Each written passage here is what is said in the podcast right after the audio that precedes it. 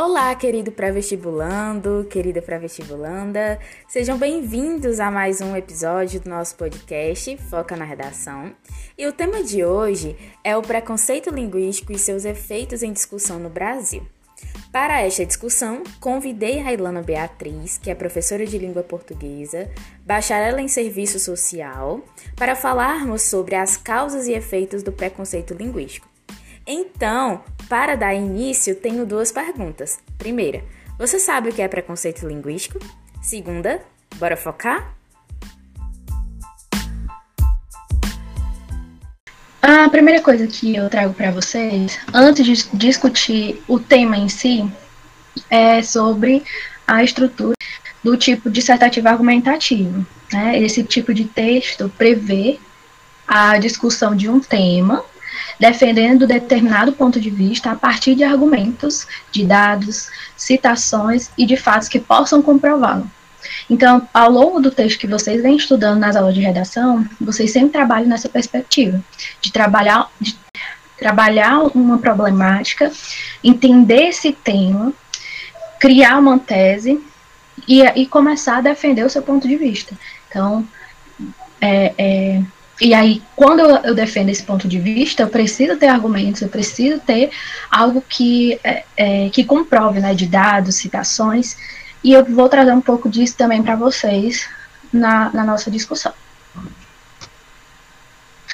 E a primeira pergunta, quando a gente começa o tema, é se perguntar: mas o que é o preconceito linguístico?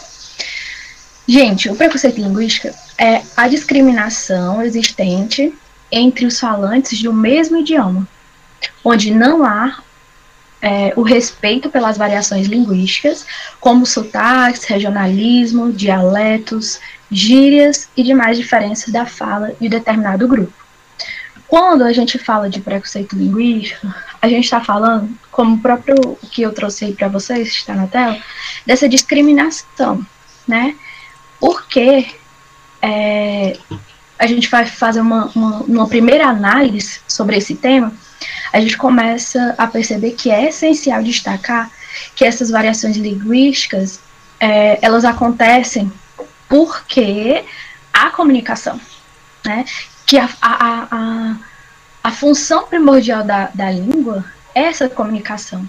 Então, se eu me comunico, todos nós nos comunicamos, é normal e nós somos seres humanos, nós somos é, dinâmicos, né? A nossa língua é dinâmica, então é normal que todos esses, é, é, esses arranjos da língua, eles vão mudando ao longo do tempo.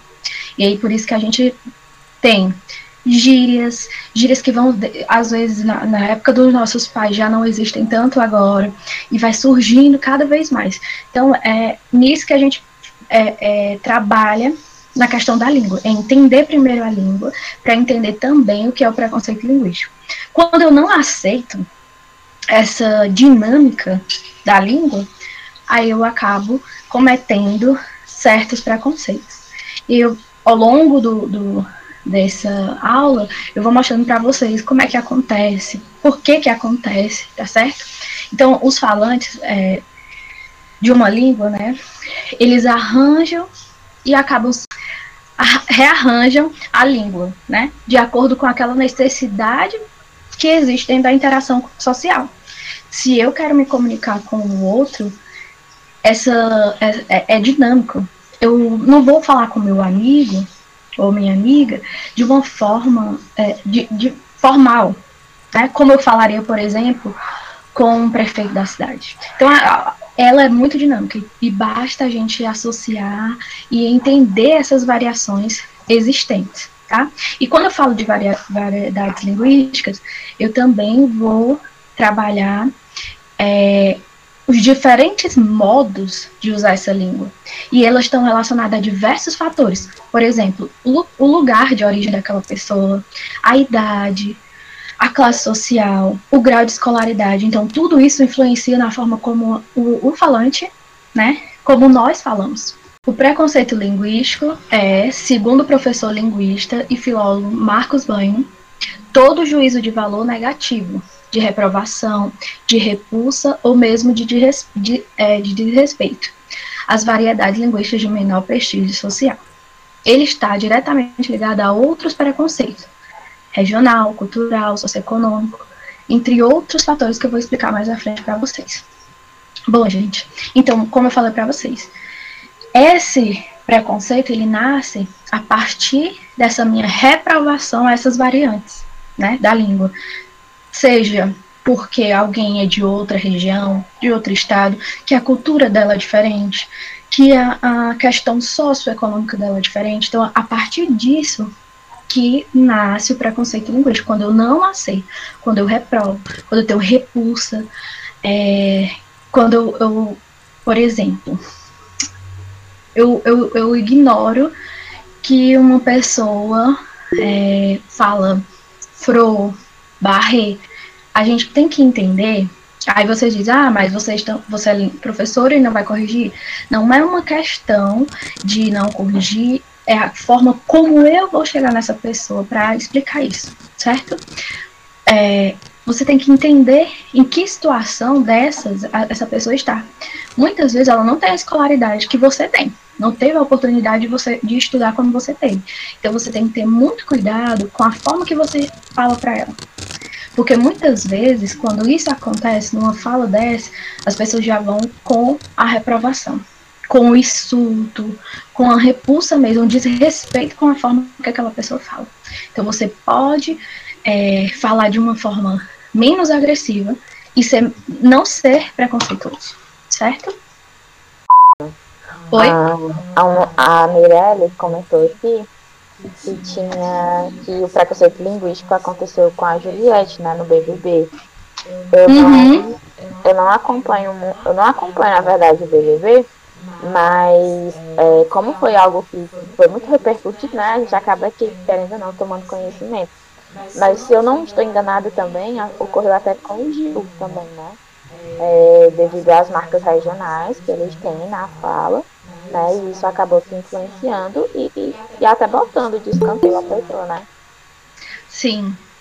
Isso. É, um exemplo né, em rede nacional que aconteceu foi disso, do, da Juliette e do Gil. Mas ainda assim, da Juliette, pelo jeito dela, eu acompanhei, assisti e vi pelo jeito dela, de falar demais, falar muito. Aí as pessoas já pegavam ali essa, essa parte do sotaque dela, da, do regionalismo, e, e, e criticavam muito, e zombavam. Chegou, chegou um momento que a maioria dos participantes riam do jeito que ela falava, e foi assim uma marca mesmo desse tema.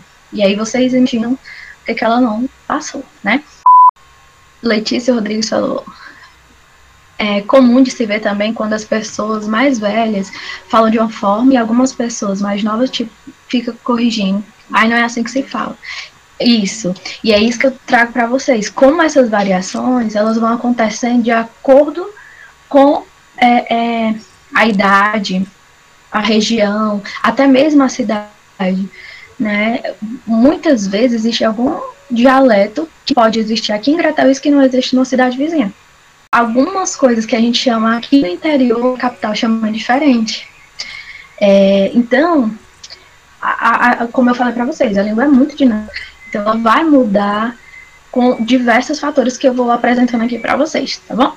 Nessa parte bem introdutória, né, eu trago um dicas para vocês usarem na redação, na introdução. Coisas que você já conhece, com certeza, mas que é bom a gente sempre lembrar. Que é, vocês precisam refletir sobre o tema.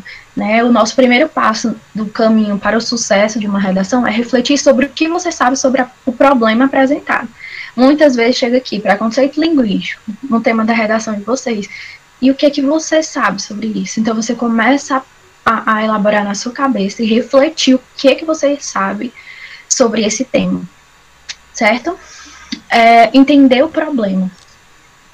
Eu li ali o preconceito linguístico, né, e, e a, o tema da redação, mas eu entendi qual é a problemática que ela, que ela está me, me pedindo para fazer. Então, nessas, nas redações dissertativa argumentativa, argumentativas, você se depara com um problema. Desenvolve as suas ideias a respeito dele, depois apresenta a sua tese. Então, você tem que ter uma tese que apresente ali, no início da sua redação, para que ela seja a sua base ao longo de todo o texto. certo? Então, só algumas reflexões e dicas para vocês lembrarem. Depois, agora, né, que eu falei um pouco sobre o preconceito linguístico, vocês já sabem o que é. Eu trago outro questionamento, é, que é por que acontece preconceito linguístico? Esse tipo de preconceito está enraizado em questões culturais e sociais. Além do que, alguns falantes não reconhecem o caráter dinâmico da língua, que evolui ao longo do tempo. Como é, já venho falando né, com vocês, Mirelle, né? Ela falou sobre esse exemplo da Juliette. Então, é, é, mais ou menos o que eu apresento para vocês. E aqui embaixo ela fala: Nós do Nordeste somos os que mais sofrem, sofrem com essa questão, na minha, na minha opinião. E sim, não é nem só a sua opinião, é um fato mesmo. Quando a gente pesquisa qual é a região que mais sofre preconceito linguístico, a gente vai encontrar que é o Nordeste. É, é de dados mesmo, né, dentro dessa temática, que o Nordeste é o que mais sofre preconceito. E eu vou falar para vocês o que, o que, que acontece também. É algo assim bem histórico, porque ao longo dos anos o nordestino ele é apresentado na mídia, mais precisamente nas novelas, como aquele que não fala correto, que não, não fala certo, que está sempre naquelas profissões que, é, que julgam ser é, de menor prestígio né, dentro da sociedade, então acaba criando um estereótipo sobre essa, essa região, e principalmente sobre a fala. Você pode ver que a maioria das vezes colocam, por exemplo, uma empregada doméstica como nordestina, que aí ela vai ali, eles acentuam a questão do, da, do modo de falar, do jeito de falar, do sotaque, dos dialetos, e de forma bem pejorativa, certo? Então. Ou então, ou então de forma cômica, né, Luana, também. Porque. Isso. E não, que, e não que a gente tenha riqueza nessa parte, porque realmente nós somos muito conhecidos pela, pela gaiatice, digamos assim, né? E, e isso é bom, isso é muito bom. Mas a, quando é representado somente dessa forma, aí é isso que surge as problemáticas, né, diante da, da sociedade de modo geral. Onde realmente, com, quando reforça ainda mais, só como alguém que é piadista, né? Ou só como alguém que é empregado doméstico, ou só como alguém que trabalha na roça, mas nunca tem uma representação maior também diante da sociedade, diante com, com as outras profissões, né? Então a, acaba tendo uma desvalorização é, é, nesse sentido, né? Sim, é exatamente isso. Bem isso mesmo, gente. É, essa representação muitas vezes negativa para mostrar ali que falar daquela forma. Olha, por, muitas vezes a gente viu e, e, assim não não só o Nordeste, também tem uma região que é, que muitas vezes, o, na verdade, um, um, um, que virou um personagem dentro do, desses dialetos da língua portuguesa, que é o caipira, que mais na frente também vou mostrar para vocês que muitas vezes eles colocam ali bem estereotipado também essa figura do caipira, de, de colocar é, essa pessoa como ignorante no sentido realmente de desconhecer as coisas, de desconhecer as palavras, de desconhecer o mundo, enfim. Certo? Então, gente, é, completando essa pergunta, né, e falo, discutindo um pouco mais por que, que acontece esse preconceito linguístico, acaba que na tentativa de controlar muitas formas de escrever, a sociedade se fortalece e cria uma suposta unidade linguística. Essa, essa unidade linguística, gente, é, acaba instituindo né, um ideal de língua, de língua única e centralizada, conhecida como a norma padrão, que visa ditar regras de como se deve falar e muitas, é, muitas vezes de falar e de escrever como se houvesse uma única alternativa aceitável. Aqui, gente, é para a gente pensar no, na questão da norma padrão, né? É, o, por que que acontece esse preconceito linguístico? Porque há, há um, uma idealização de que a gente precisa falar exatamente a norma padrão. Falar. E aí, como eu falei para vocês, a língua ela é muito mais dinâmica. Ela é de acordo com, com essa interação comunicativa, essa interação social. Então não tem como eu idealizar um padrão que é da escrita virar para fala, de acordo com o que se tem. E por isso eu trouxe para vocês um pouco dessa definição do que é essa norma padrão. Então, a norma padrão ela pode ser entendida como a norma gramatical, com base na gramática tradicional e normativa. Atua como um modelo idealizado que visa a padronização da língua escrita. A norma culta é a variação que mais se aproxima desse padrão. Bom, eu tenho uma padronização dentro da norma padrão, né? É, por quê? Porque os países que falam a língua portuguesa, elas vão trabalhar ali, dentro da escrita, um padrão, né? Para que seja aceitável nos países.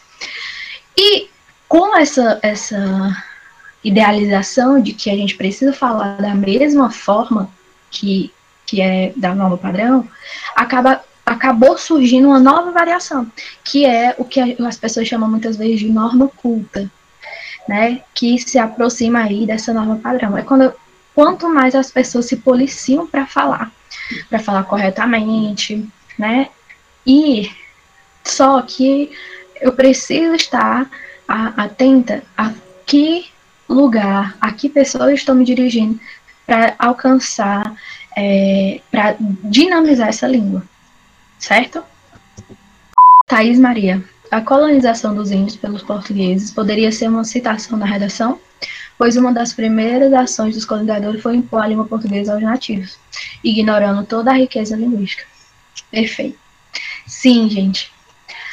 É, essa discussão, né, que foi essa imposição mesmo, imposição dos portugueses a transformar, a fazer com que os índios falassem português. E aí por isso a gente acabou carregando é, é, essa essa língua, né, e deixando muito de lado a língua de origem do, do país. E tem toda uma discussão sobre isso. Só reforçar, né, que que apesar, por exemplo, da, da influência que os portugueses eles tiveram na nossa língua, na construção da nossa língua, já que é uma língua muito misturada também, estava até falando com os meninos na, com as meninas na sexta-feira, na aula de redação, sobre isso, sobre essa mistura da nossa língua, né? Uma vez que a gente tem influência do inglês, a gente tem influência do espanhol, a gente tem influência do, do francês, e, e enfim, toda essa, essa mistura é, é fato que vem ali, né, por conta da colonização também, e, e, que ao longo do, do, tempo, provavelmente, se, houve, se houvesse uma preservação da língua, sim, com certeza hoje nós talvez não falaríamos o português brasileiro, né? Mas talvez uhum. nós falássemos o tupi ou sei lá, qualquer outra língua, né? Porque não existe só o tupi de, de, de língua indígena, mas que haveria sim uma preservação. Mas é interessante pensar também que, que ao longo do tempo vai havendo essas transformações, né? E que se talvez essa transformação ela não tivesse ocorrido pela colonização, provavelmente talvez ela pudesse sofrer algum outro tipo de influência também, como o próprio inglês, ele sofreu algumas influências também e outras línguas, né? Eu acho que essa influência talvez seja normal, mas, mas sim, a, é, voltando para o cerne da questão que foi o que a Thaís perguntou, né? Se pode ser mencionado na redação? Pode, porque é um fato. Porque de fato a colonização teve grande influência e que, e que realmente é, é, contribuiu muito para que hoje a Constituição fosse realmente português brasileiro, né? Uma vez que possivelmente poderia ter havido essa, essa preservação ali da língua. Agora, quanto aos interesses, né, do, do porquê que, que isso ocorreu, se era por sentido de exploração ou por sentido também de. porque eles também não sabiam se comunicar com a língua indígena, né? Então, houve uma incompreensão, talvez, não sei, mas o fato não é questionar o que houve naquela época. Mas sim, que pode ser mencionado. E corretamente, tá? Isso pode ser sem medo, tá? Isso bem. Agora que a gente vai começar a falar sobre a, as causas é, e aí selecionar os argumentos e os fatos, eu trouxe outra dica para vocês, né? Que é sempre relacionando é, esse tema com o texto de vocês, né?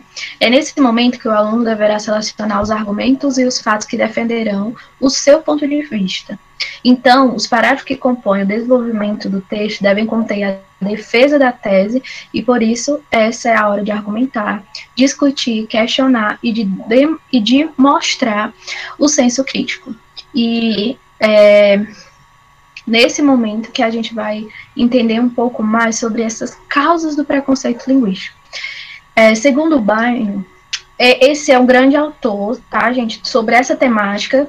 Ele escreveu uma obra chamada Preconceito Linguístico, o que é, como se faz, em 1999, e até hoje vem, assim, com várias edições, que ele vai é, editando algumas coisas, atualizando outras, mas é um livro que fala sobre esse preconceito linguístico, que é, se você for trabalhar esse tema, é impossível não mencionar ele, é, porque ele é a base mesmo o, o, que da sociolinguística, que fala sobre o preconceito linguístico, no país, tá?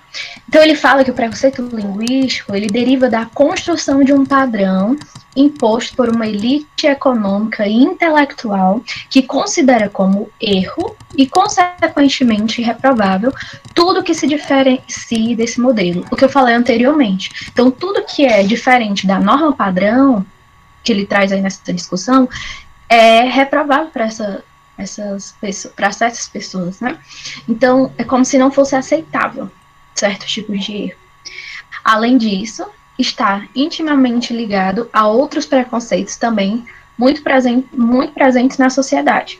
E aqui eu vou usar também outra, é, outra fala dele, uma citação dele, em que ele diz que o preconceito linguístico ele é social, muito além do que a gente imagina que ser quando alguém julga só na fala, muitas vezes não é só isso. Ele traz que ela, ele é um preconceito social. E agora eu vou trazer para vocês como ele divide isso, tá? Ele diz também que o preconceito ele é socioeconômico. Como é que esse preconceito acontece nessa questão socioeconômica? Isso se deve ao fato de membros das classes mais pobres pelo acesso limitado à educação e cultura, geralmente dominarem apenas as variedades linguísticas mais informais e de menor prestígio. Ele é, aqui, gente, ele quer, ele diz, ele discute que quando não, quando as classes, as classes mais pobres, eles não têm a, acesso ou um acesso é bem limitado à educação e à cultura, eles acabam não dominando outras variantes linguísticas, né?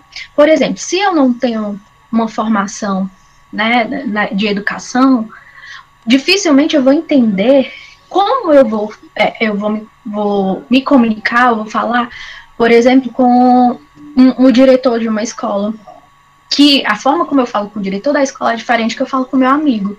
Então, quando eu não conheço esse, essa, esse direcionamento, eu não entendo, por exemplo, uma variante, a, a, a norma padrão também é uma varia, variação linguística, né?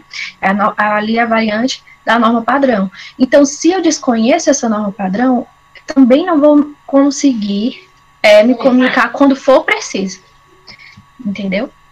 Então, dessa questão socioeconômica, é, a, entre todas as causas que eu vou trazer para vocês, talvez essa seja uma da, das mais comuns que consequências, né? As consequências mais graves que existe. Uma das consequências mais graves. Porque isso acaba é, é, acontecendo pelo fato desse, desses membros serem mais pobres, não terem esse acesso. Assim, eles acabam sendo excluídos, principalmente de, de cargos melhores no mercado profissional, no mercado de trabalho.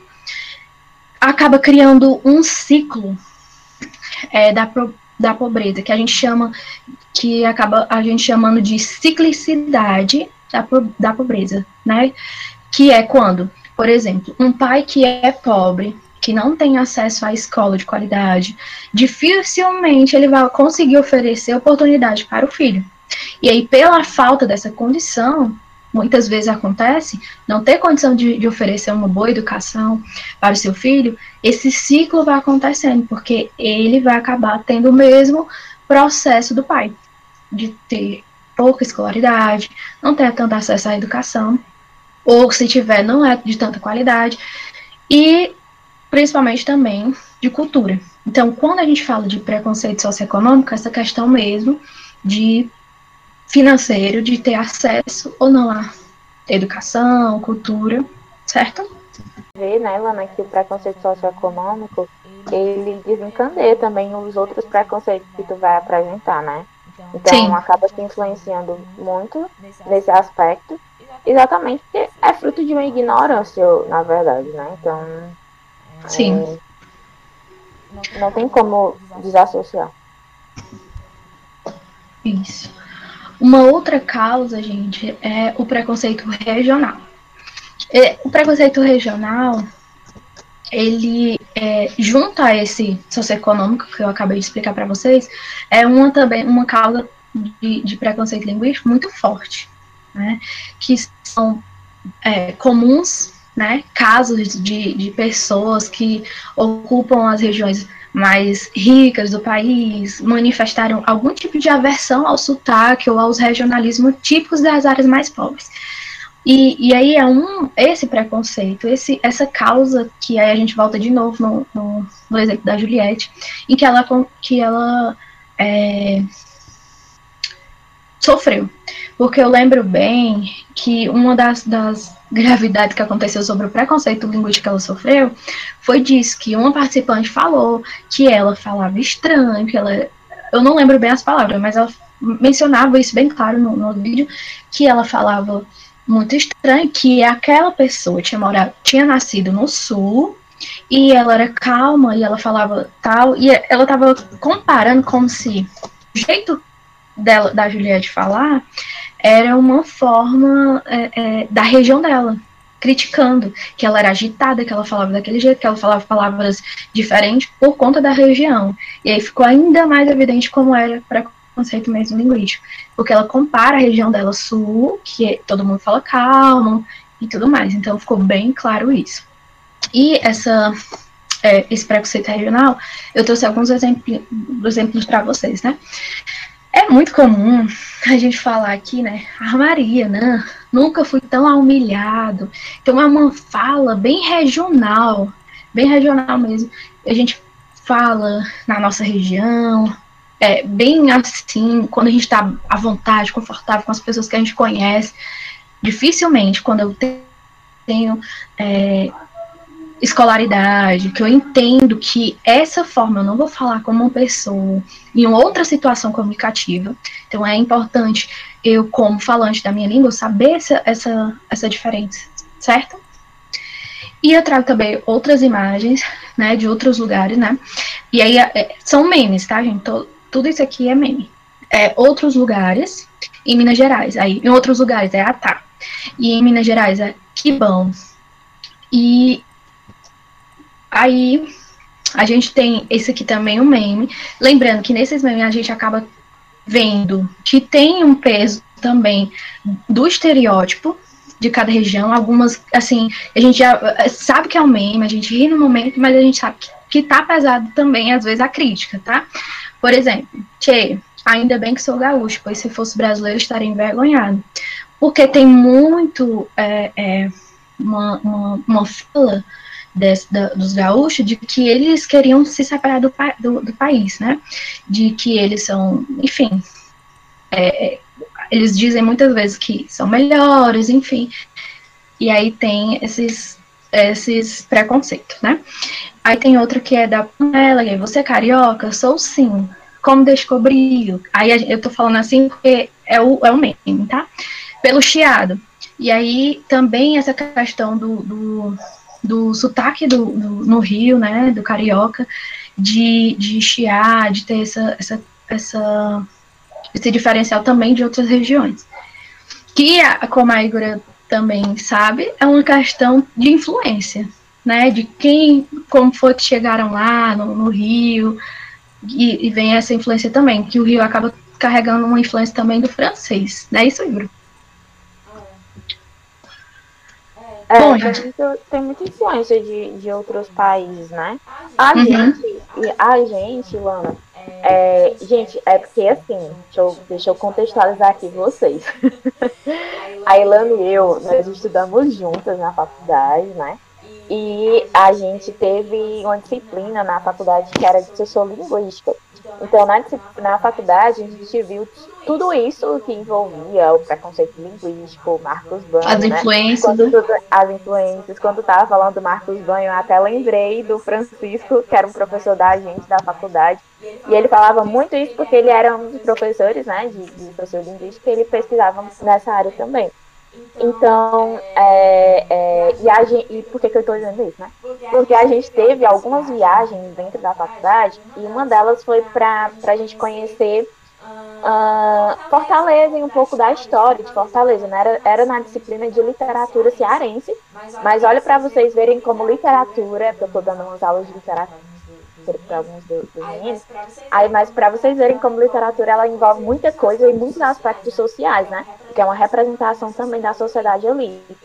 Então, é, e a gente vendo isso, né, nos passeios lá, que na aula de campo, que os franceses eles é, é, vieram é, primeiro, né, atracaram, digamos assim, aqui no Ceará. E, e a gente tem muita essa influência também do francês. Então, a, a gente até fala um pouco assim, talvez nesse R, né? Com, quando. Não sei, o, a, a, o nosso. O nosso sotaque ele já não é tão nítido, talvez, como, como falam, né? Do que o, quem fala no D, por exemplo, né? Fala o D direitinho e o I, bi, então dá essa ênfase ali, a gente já fala o di, porque já tem esse, esse chiados. Então, querendo ou não, a, a forma como a gente está falando, a, a, o nosso sotaque carrega muito essas influências. Então, a gente também tem um pouco da, da influência dos, dos franceses, né? O Rio, é, eles, têm, eles têm muita influência holandesa também, tem influência francesa, tem influência holandesa, tem influência espanhola. Então, assim, foi, foi muita gente que veio para o Brasil e, e, influenciou muita coisa. Então, acabou que, que deixando essas marcas, né, na nossa linguagem. Isso. E não, e não, e não faz sentido, né, a gente menosprezar outras pessoas, né? E quanto à questão, acho que só falando sobre o, o fator econômico, Ana, é, quanto à questão do, do fator econômico, contribui porque porque assim, né, pensar em pessoas que se consideram, digamos assim, intelectualmente falando, ou, porque tem um mestrado, ou porque tem um doutorado, falando de títulos ou até mesmo de, de condição financeira, não, não faz dela melhor do que ninguém e não faz dela é, ter o direito, por exemplo, de, de pisar em alguém por conta do sotaque dela, ou por conta da, da, da, da fala dela, da, da região que ela nasceu. Então, realmente, o Ceará, ele, como é, é muito mediado, né, de forma muito pobre, inclusive, é, é, e tem essa representação muito carregada e muito forte, acaba que desencadeando tanto o preconceito linguístico como diversos outros preconceitos também. Então vai ter, vai ter sempre, né? Pode Sim. E, e, não, só usando o exemplo do dia e do dia. No uhum. próprio Ceará, nós temos uma parte que fala de e outra parte que fala de. Então, é, é uma, uma coisa assim bem interessante como a, a língua é, é, é um movimento, é, uma, é dinâmico, né? É dinâmica, na verdade. Uma coisa que o Francisco sempre falava, né, Ilana, que, que por mais que, por exemplo, hoje a Ilana ela é graduada em, em letras, graduada é, em serviço social, é, eu tenho graduação em letras, é, e sei lá, né? E a titulação em si, não é porque a gente é professor, porque nós somos professores de língua portuguesa, ou porque a gente tem formação nessa área, que, por exemplo, no seio da nossa casa, por exemplo, a gente não vai falar algo que é, é, tem ali alguma marca, né? Porque estão querendo as marcas da oralidade. É, uma uhum. coisa é na fala. A fala em si, ela realmente, ela tal, talvez ela não, ela não possa, né? Ela não, ela não deve ser, ter esse policiamento. Agora, outra coisa também é no quesito é, escrita, né? Porque como a gente, por exemplo, a gente está estudando preconceito linguístico, aí a gente vai fazer um texto dissertativo argumentativo. Não, no texto, né, na, na, ali é exigido realmente essa língua padrão. Né, dentro ali da, do que a gramática ela pede da gente. Agora, na nossa fala, Né? Não, não tem como, porque a gente vai ficar toda hora. Se polícia vai ficar doido. E, e outras pessoas elas não vão falar, não tem quem fale bem o português. Né? Ainda pode ser o melhor professor de língua portuguesa do Brasil. Mas não vai ter ele que não erre uma coisa na, na oralidade dele, ou que ele fale um, fale uma gíria, ou enfim, faz parte da cultura, faz parte da formação do homem, faz parte da a comunicação. É, é a sociolinguística, é, é a comunicação. E, e como eu disse, cada causa que eu estou trazendo aqui é uma influência que você tem, você carrega para a sua língua. Então, é, é, é socioeconômica, é cultural, é educacional, é, é tudo. Então, é, é, a gente só tem que dinamizar e saber adequar para cada situação. Mais na frente eu vou falar também sobre isso. Uma, uma outra causa, gente, é o preconceito cultural. No Brasil, há uma forte aversão por parte da elite intelectual à cultura de massa e às variedades linguísticas por ela usada. Isso fica evidente, por exemplo, na música. Como até comentei aqui já com vocês, que na música é, também acontece isso. Por muito tempo, por exemplo, o sertanejo, o rap, foram segregados no cenário da cultura, né, no cenário cultural, por serem de classes é, é, é, é surgirem, né, serem o, o, é, oriundas de classes menos favorecidas, né, muitas vezes sem acesso a essa educação formal que a gente está falando aqui, porque vocês compreendem que dentro de um texto dissertativo argumentativo vocês vão usar o padrão, a língua padrão, com amigo, com amigo, com a família de vocês, vocês vão usar a língua, né, informal. Então, muitas vezes as pessoas não têm acesso a isso, elas não compreendem isso. E então, quando surgem essa, essas músicas, né, o sertanejo, o rap, que vem dessa, dessas classes, acabam se utilizando de uma linguagem bem informal, que, como eu falei para vocês, a fala do caipira, que é bem o, o do sertanejo, a, a, maioria deles vem de, de, dessa, dessa, dessa fala aí caipira, como eu disse, que ficou conhecida pra, pra, pelo Brasil, né? Ou de um membro de uma comunidade é, de um, de um centro, enfim, que é no caso do rap, que tem essa, essa, essa linguagem também carregada de, de gírias, enfim. Então é muito importante destacar que esses estilos musicais, eles são extremamente importantes para a cultura, tá? Para a cultura brasileira. Eles são parte bem importante da identidade cultural de milhões e milhares de pessoas, tá? Essa questão do preconceito cultural é, é da forma é, da cultura, de dizer, ai, ah, determinado estilo musical é isso, não aceito, não concordo, tudo bem. Agora, desde que você não carregue esse preconceito, esse preconceito nesse estilo, na forma como eles usam. Muitas vezes até o funk, eles usam letras, é, é, palavras que não rimam, que não. Porque tem uma intenção ali de rimar, tá? Então, rimar, traz assim um sertanejo com esse, esse, essa característica caipira, enfim, é uma questão aí cultural, tá? O preconceito também, gente, ele acontece, né? É, o preconceito linguístico, ele também está caracterizado aí no racismo. No Brasil, né, infelizmente no Brasil, elementos da cultura negra ainda são segregados por uma parcela da população. E aí você pode perguntar, como assim isso tem a ver com a língua? tem tudo a ver. Porque isso acaba refletindo na linguagem, gente. Por exemplo, no, no significado das palavras, por exemplo, de origem africana, como o termo macumba, por exemplo. Aqui no Brasil, ela é ligada muito ao satanismo, à feitiçaria, quando na verdade é só um instrumento de percussão usado em cerimônias religiosas de origem africana.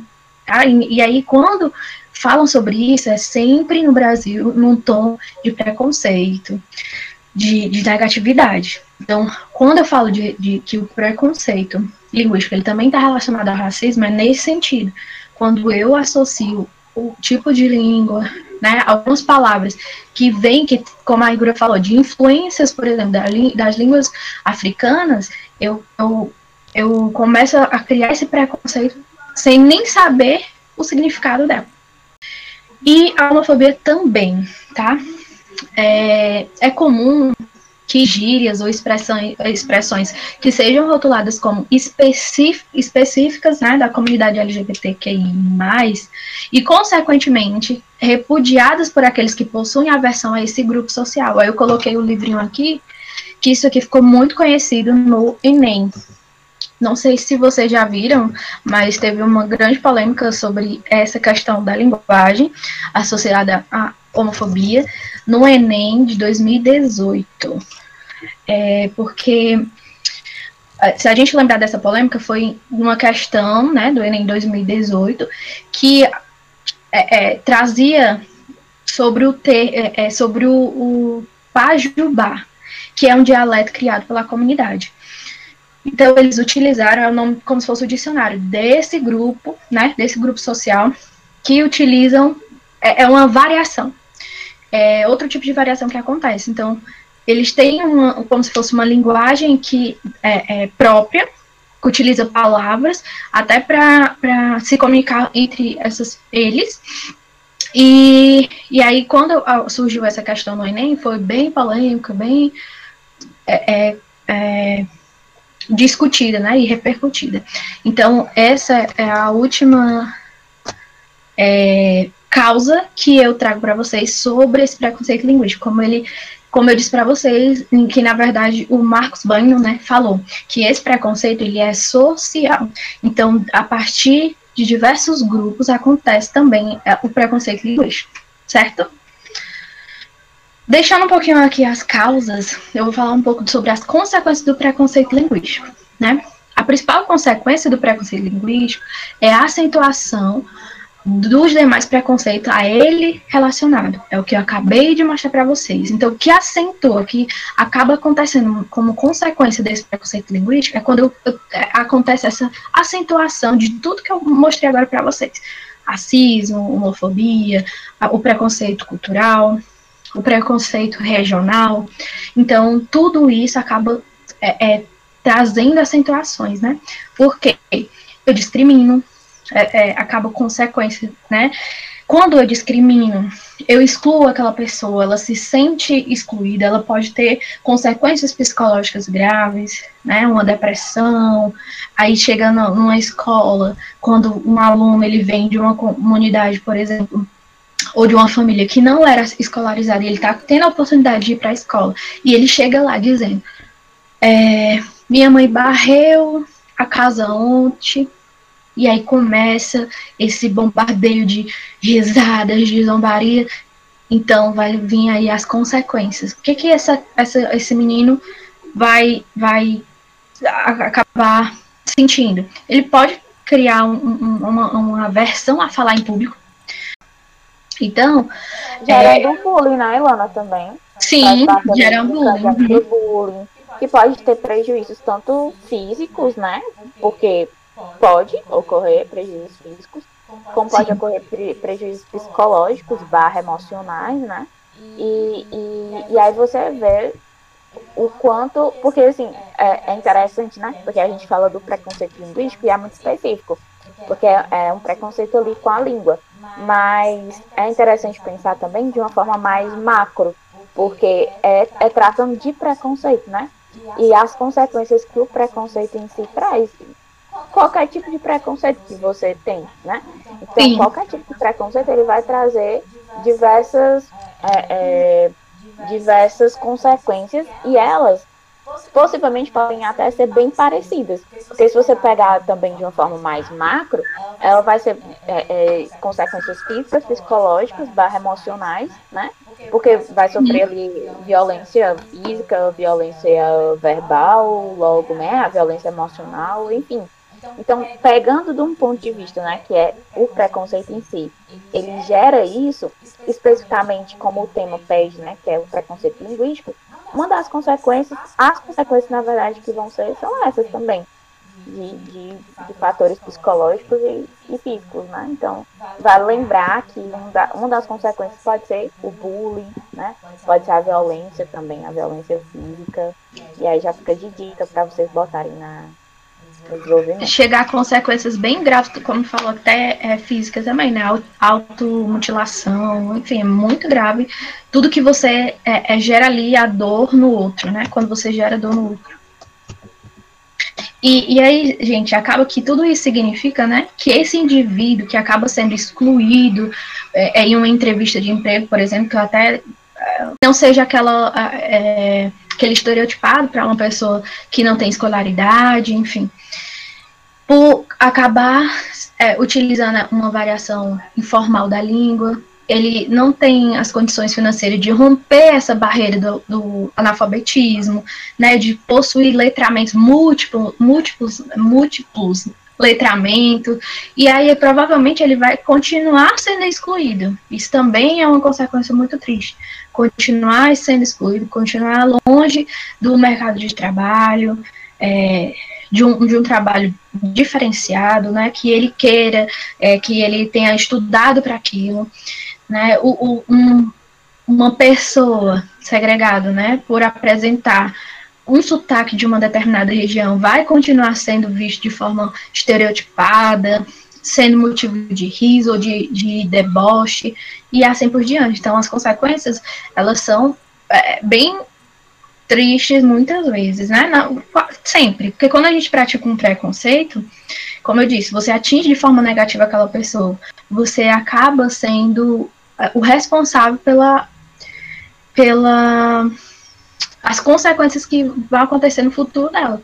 Como eu falei, a pessoa pode não querer mais se comunicar, porque tem vergonha da forma como é, fala e tem medo de errar novamente e ser, e ser é, é, excluído, né? Enfim, é, são consequências bem. Ilana, eu lembro, eu lembro do, do exemplo que era muito dado na faculdade, né? E que a gente vivenciou, todos nós, eu, nós, eu vocês já vivenciamos e os meninos que agora estão na escola, né? Provavelmente também já têm vivenciado, que é na hora de uma leitura, quando o professor pede para um aluno ler, né? Em sala de uhum. aula. E aí, às vezes, o aluno ele tem um, um receio tão grande de ler porque parece que, há, que, que assim, você tem que ler vírgula por vírgula, ponto por ponto, parando e respirando e tudo direitinho, as palavras corretas, como se você nascesse com um dicionário na cabeça e você fosse acertar todas aquelas palavras, né? E aí quando o aluno vai ler, o resto faz tudo mangofa, né? Quem nunca fez isso, hein? Já tirar a primeira pedra. Mas é, o fato é que, que isso é, reprime o outro, né? Então, vai, vai contribuir. Parece bobagem, né? Parece uma coisa simples, ou parece uma coisa que. Ah, é coisa de colégio, coisa de colega. Parece uma coisa boba. Mas se você for parar para pensar, é, aquilo magoa, né? E aquilo deixa alguém com algum tipo de, de sequela. Pode ser que mais na frente ele se recupere. Mas, mas naquele momento, por exemplo, foi legal se fosse com você, né? É, foi muito constrangedor. Então, isso é muito comum. Na escola isso é muito comum, né? E é um tipo de preconceito. Sim. É isso mesmo. E a, a, gente vai se aproximando do final. Aí vem a dica aqui da conclusão para a conclusão de vocês, né? Quando eu trabalho com a tese, eu trago ali os argumentos, eu preciso solucionar o problema da, da minha proposta de redação. Então, a solução para o problema na, na sequência do que foi exposto nos parágrafos anteriores. Então, eu tenho que sempre alinhar aquela minha tese do início ao fim. Segundo ponto é a proposta de intervenção. No caso do Enem, essa finalização deve conter uma proposta de intervenção para o tema pedido com o propósito de dar uma solução para o problema, mostrando os resultados. E é isso que a gente vem trazendo aqui. Essa, essas causas, essas consequências, tá certo? E aí a gente chega para né, caminhos para o fim do preconceito linguístico.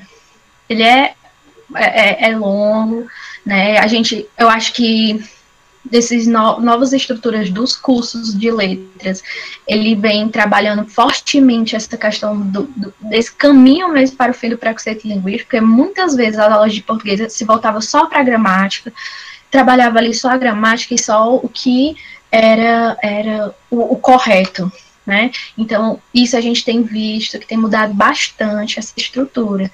E como que a gente consegue isso, né? A participação da escola, da família e da mídia na propagação do, do, do princípio da adequação linguística é fundamental para o fim do preconceito linguístico. E aí, só para finalizar, eu vou mostrar para vocês essa adequação linguística. O que, é que eu estou falando? Não é se adequar a um padrão, tá? É uma adequação linguística para é, um movimento dessa adequação. Por exemplo, eu trouxe para vocês o que, que é adequado, certo? É, deixa eu só voltar aqui um minutinho. Essa, essa, quando eu falo dessa adequação, gente, significa, tá? Que não é uma questão mais de certo ou errado, como antes um, as pessoas eram ensinadas. Ah, isso é certo, isso é o errado. Nessa avaliação que a gente tem feito sobre as, as, varia, as variedades linguísticas, fala mais sobre a, a, essa questão da, da variedade em questão de adequada ou não a uma situação comunicativa, que no caso é um contexto em que ela se manifesta. Então, quando eu digo que algo é adequado, ele está adequado àquele contexto comunicativo, certo? Quando eu digo que não está adequada, ela não está adequada àquela, àquela, àquele contexto.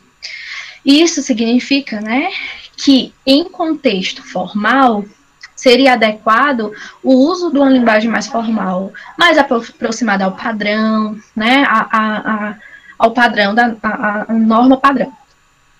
E o inadequado seria o uso de uma variedade informal, coloquial, só que dentro de um contexto, né, de, fora do contexto, na verdade.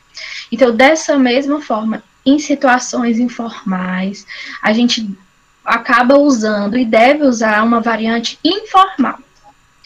Quando a gente está numa situação formal, dependendo das pessoas e do lugar que a gente esteja, a gente vai adequar a nossa linguagem a um, um padrão mais formal, certo? Então, essa adequação é, linguística que eu trago para vocês, essa questão de adequar, tá? Adequar ao contexto em que eu estou me comunicando. Então, né, agora sim, eu vou mostrar essa, esse exemplo de adequação linguística quando ele é adequado. Por exemplo, quando alguém diz assim, e aí, cara, beleza? Bora no sim amanhã? Esse contexto que eu estou falando aqui é um contexto de uma adolescente conversando com um amigo. Então é um exemplo aí. Ah, mas eu sou adolescente não falo assim, gente, é só um exemplo, tá bom? Isso, quando eu, eu, eu formei aí essa, esse exemplo para vocês é para trazer esse contexto de uma adolescente conversando com um amigo. Então, veja, dentro dessa, dessa adequação linguística, né, desse contexto, está adequado por isso, porque são dois amigos conversando, né? É um amigo adolescente falando para um, um outro amigo. Outro, outra situação. Bom dia, diretor Pedro. Eu gostaria de falar com o senhor sobre algumas questões de interesse da instituição. Qual é o contexto dessa fala? É um contexto de um estudante universitário dirigindo-se ao diretor de seu curso. Então, eu não vou, é, é, eu, eu vou adaptar ao, a minha linguagem, a minha forma de se comunicar, a partir do contexto em que eu estou inserida, tá certo? E aí eu trago a, a parte inadequada, né? O que é inadequado? Uma fala como essa: Olá, queria é, quereria eu convidá-lo para uma atividade casual, como ir ao cinema. Parece até estranho. Num contexto, um adolescente conversando com um amigo. Gente, isso soa tão estranho, é inadequado, porque a gente não vai encontrar um adolescente se comunicar assim com um amigo, de forma é, tão formal, querendo utilizar. E aí acontece um fenômeno que a, que a gente é, viu muito na faculdade, que é a hipercorreção. Quando eu, eu, eu tento tanto falar correto ou de acordo com a norma padrão que eu acabo cometendo, a, a, é, errando muito mais do que eu falar, de, do que eu falasse adequado àquele meu contexto. O segundo exemplo, e aí, cara, beleza? Queria trocar uma, uma ideia contigo sobre a facul. Qual é o contexto aqui dessa fala? Um estudante universitário dirigindo-se ao diretor do seu curso. Então, aqui, gente, são duas inadequações, tá? É inadequado. O contexto da linguagem aqui, ele não está é, adequado para eu falar assim com o diretor, né? Com o diretor do meu curso. Porque não faz sentido, eu estou falando com uma pessoa formal, que eu não tenho proximidade. A mesma forma de um adolescente falar assim com o seu amigo, certo? E aí, quando eu falo de, de adequação, é nesse sentido, adequação linguística, tá? Ah, a Igor colocou aí um exemplo para vocês de fundamentação que pode ser utilizada, tá? Do artigo 3 da Constituição de 88, que garante liberdade a todos, independente de raça, cor, etnia, gênero, religião e região. Ótimo. É, e quando a gente fala sobre essa adequação, gente, a gente fala sobre o grau de formalidade. Uma conversa entre amigos é, vai exigir, né? É uma questão mesmo de informalidade. Eu estou conversando com, entre amigos, pessoas que eu conheço, que eu vou ali usar gírias, eu vou brincar, eu vou. Não, eu não vou me policiar para falar também. Quando eu vou escrever uma carta para uma empresa, por exemplo, uma reclamação de um produto, né, que eu preciso devolver, enfim, um e-mail, aí eu preciso de uma adequação aí, porque eu estou escrevendo, né, e eu vou me comunicar, fazer um pedido para alguém que eu não tenho intimidade, tá? Conversa entre colegas de trabalho. Ó, conversa entre colegas de trabalho no sentido, nós temos duas situações também. Se essa conversa é na frente de todos e é uma reunião de trabalho, eu tenho que ter mais, né, um, um, um, cuidado com a formalidade.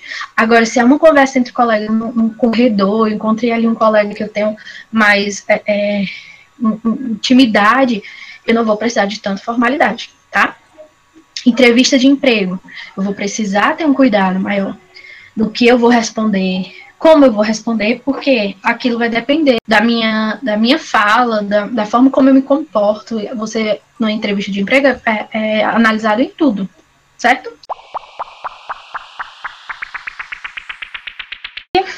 Finalizando, gente, eu vou eu trouxe aqui para vocês uma dica de livro que basicamente foi assim a, a base da, dessa minha apresentação, como eu falei para vocês, é um, um, livro, né? Preconceito Linguístico, o que é, como se faz, do Marcos Banho. Ele é a base da estrutura, do estudo da sociolinguística, do preconceito linguístico, porque ele é, é um dos, dos primeiros autores a escrever sobre esse tema. Né? Ele é professor do Departamento de Línguas Estrangeiras e Tradução da Universidade de Brasília doutor em Filologia e Língua Portuguesa pela Universidade de São Paulo, tradutor, escritor com diversos prêmios e mais de 30 títulos publicados, entre literatura e obras técnicos didáticas. Né? Atua mais especificamente na área de sociolinguística e literatura infanto-juvenil, bem como as questões pedagógicas sobre o ensino de português do Brasil. E em 2012, sua obra, As Memórias de Eugênia, recebeu o prêmio Jabuti, que é um prêmio muito importante da, é, para escritores, certo? Então, esse é um livro que eu, fico, que eu, eu deixo para vocês sobre essa temática, né, uma dica sobre essa temática para quem gostaria de aprofundar. É um, um, um livro bem interessante para ser lido, porque você entende ainda melhor como ele traz aí na proposta da capa, né? O que é e como se faz, como é que que as pessoas é, acabam cometendo esse preconceito linguístico. E eu trouxe uma citação desse livro para vocês, dele, né? Do Marcos Bain. Uma receita de bolo não é um bolo. O molde de um vestido não é um vestido. O mapa mundi não é o mundo. Também a gramática não é a língua. Então aqui ele traz a reflexão que eu não posso associar a, a, a língua a, somente a, a norma padrão, a, somente a gramática, porque como vocês já aprenderam aqui, ela é dinâmica, tá? É, ela precisa dos falantes para se movimentar. A língua ela vai mudando de acordo com essa, com essa dinâmica aí dos falantes, tá certo? E a dica de filme, que também a gente pode analisar essa questão de, de do preconceito linguístico é o filme Que Horas Ela Volta, que é um filme brasileiro de 2015, do gênero drama, escrito e dirigido por Ana Mui Laerte. O filme é protagonizado por Regina Casé e trata dos conflitos que acontecem entre Val, que é uma empregada doméstica do Brasil, e de seus patrões de classe média alta, criticando as desigualdades da sociedade brasileira. Esse livro ele vai falar, ele vai mostrar muito o preconceito que o nordestino sofre, como eu falei para vocês é, na aula, né? É, que essa doméstica Val e a sua filha são zombadas por seus patrões devido ao sotaque, ao sotaque nordestino, a essa diferença de classe, e aí é um filme que vai abordar, que vocês vão ver muito esse preconceito. Que uh, são opções interessantes que vocês podem utilizar como fundamentação também, o livro, o filme, não é isso, Igor? Pode sim, pode ser utilizado. No caso, né, como eles têm geralmente aí uma semana para entregar o tema da redação, não seria dar tempo de ler o livro né, completo. Mas tem como você procurar resenhas do livro, se aprofundar, conhecer um pouquinho mais do livro também, do que fala, né? E com, provavelmente tenha, tenha bastante dicas dele no, no YouTube, né? É um livro que se tornou muito conhecido. Na fala da Ilana, eu tava é, voltando aqui a fita na minha cabeça. E, e lembrando que, tipo, na nossa época na escola, por exemplo, não era falado sobre preconceito linguístico, né? E é. hoje é, é, interessante que a gente vê como uma possibilidade, por exemplo, de até cair como tema na redação do Enem, né? O tema de, para vocês terem noção, o tema de preconceito linguístico é um tema que é cogitado, se eu não estou enganada, desde 2018 2019. Então, é algo que, por exemplo, né, eu estava na minha primeira turma de redação, quando, quando abri o cursinho, uh, eu tinha um aluno que era o Raul, e ele, e ele falava sempre é, sobre, sobre isso, né? Que até na escola eles já estavam vendo a questão do preconceito linguístico, já estava incluso nos livros de língua portuguesa, coisa que na nossa época, por exemplo, não tinha não tinha esclarecimento sobre isso, né? E é, e é muito interessante até perceber, por exemplo, aparentemente você pode até olhar e ver que, ah, nossa, preconceito linguístico nunca vai cair no Enem. Pode ser que realmente não caia nunca. Mas ah, o fato é da importância da discussão. Entende? Então, é, você escrever um texto dissertativo argumentativo que fala a respeito de uma temática como essa, é importante porque primeiro você dispõe ali no texto as suas capacidades reflexivas a respeito da temática, né? a respeito da, daquela, da, daquela, da, daquele assunto. Então, é, e aí você, logo, quando escreve o texto narrativo argumentativo, você vai estar pensando de forma reflexiva, de forma crítica. Né? Então, você se prepara de duas formas. Você se prepara tanto para a vida, como eu sempre digo para vocês, que na escrita de um texto dissertativo, é importante porque você não vai passar só no Enem. Você vai precisar dele no futuro para um concurso, no futuro para a escrita na faculdade. Então, você não está passando só no Enem. Você está passando em várias outras coisas no futuro. Aí não vai ser preciso você fazer outro cursinho, né? Então, do mesmo jeito, é discutir esses temas que são sociais, que são importantes, que são relevantes. Uhum. É, quando eu falei pra Ilana, né, a respeito do preconceito linguístico, eu, eu tinha dado dois termos pra ela, né? Preconceito racial, acho, e o outro era o preconceito linguístico. E, e assim, é importante porque são temas que são atualmente discutidos e que vocês, de certa forma, precisam estar inteirados a respeito do assunto, porque é, gente, é hoje está nos livros de língua portuguesa, entendeu? É esse assunto. Então, é importante ter essa discussão a respeito da temática, não só para fazer a redação, mas também para que haja uma conscientização a respeito disso, né? Então, é importante, por isso que eu gosto de trazer esses temas, porque ele traz uma certa conscientização. Então, é, é, transforma, certa Sim. Forma, né? É, são temas bem sociais, né? Que está presente aí no nosso dia a dia. Então, é, é, todos esses temas que tu é, trouxe né, ao longo de toda segunda-feira. São temas importantíssimos que vocês, eu, com certeza, aprenderam muita coisa, muita coisa mesmo. Porque é, são discussões bem relevantes, né? Vamos aqui. São coisas que geralmente a gente não tem muita oportunidade, né, de, de discutir, de falar. Então, é, é interessante por isso também, né? Então, assim, sobre o livro. sobre o livro e sobre o filme. Assistam o filme, eu não sei. Eu acho que ele não é disponível na Netflix, né, Ivana? Ou. Não sei. É, qualquer coisa que falo, e aí fala pra eles, que eu, eu, eu não, não, não sei, eu acho que não tem disponível. É porque ele é muito recente também, eu acho. É. Netflix, eu acho, né? Mas pode até ser que tem, porque eles estão botando uns filmes até atuais. Mas enfim, o importante é que, se houver a possibilidade de algum jeito, né, vocês assistirem, assistam. É um filme muito, muito bacana. Eu já tive a oportunidade de assistir esse filme. E, e é um filme muito bacana que, que dá para mencionar, que dá para fazer alusão, dá para fazer alusão à Constituição nesse artigo, né? Ao livro Sim. do banho também. Tem muito, gente, na internet tem muito conteúdo sobre, sobre o livro do banho. É, é importante vocês lerem o livro, né? Mas é claro que não vai dar tempo até o dia da entrega da redação. Mas ainda assim, há muito conteúdo disponível na internet a respeito desse livro. Muita gente fala, e é engraçado porque não é só gente especialista, por exemplo, na área que está falando, mas é muita gente que, que parece que está tendo essa tomada de consciência, sabe? A respeito do preconceito linguístico e que já fala sobre o assunto. Então, assistam, leiam, e vocês vão ter muito mais conteúdo para ser tratado. É, como eu falei, né? Acaba sendo um tema social, porque o preconceito é bem social.